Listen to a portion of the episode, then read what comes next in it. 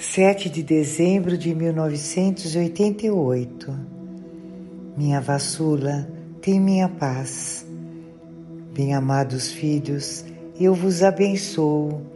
Sou vossa Santa Mãe que sofre como vós, pela aridez que está sendo espalhada. Não desanimeis, eu estou ao vosso lado. Eu vos encorajarei a difundir a mensagem de paz e amor de Jesus.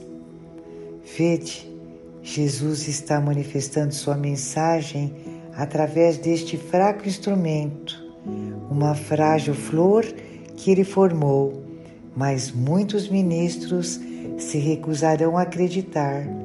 Eles parecem não compreender a infinita riqueza de Deus. Muitos deles não acreditariam mesmo se vissem pecadores que acreditaram e se arrependeram. Esses pecadores entrarão no reino do céu antes desses ministros.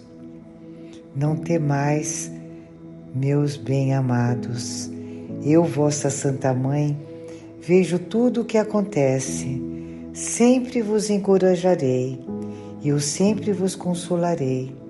Tende fé e apoiai-vos sempre em Jesus.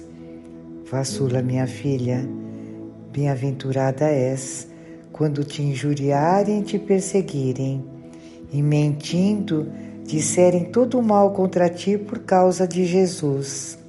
Alegra-te e regozija-te, porque será grande a tua recompensa no céu. Pois foi assim que perseguiram os profetas que vieram antes de ti, minha filha. Há muitos ministros que acreditam nos atuais sinais e revelações de Deus, mas que, por medo de serem perseguidos, escondem seus sentimentos.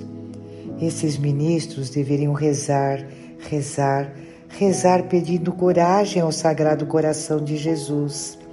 Jesus lhes dará coragem. Concluirei minha mensagem vos abençoando em nome do Pai, do Filho e do Espírito Santo.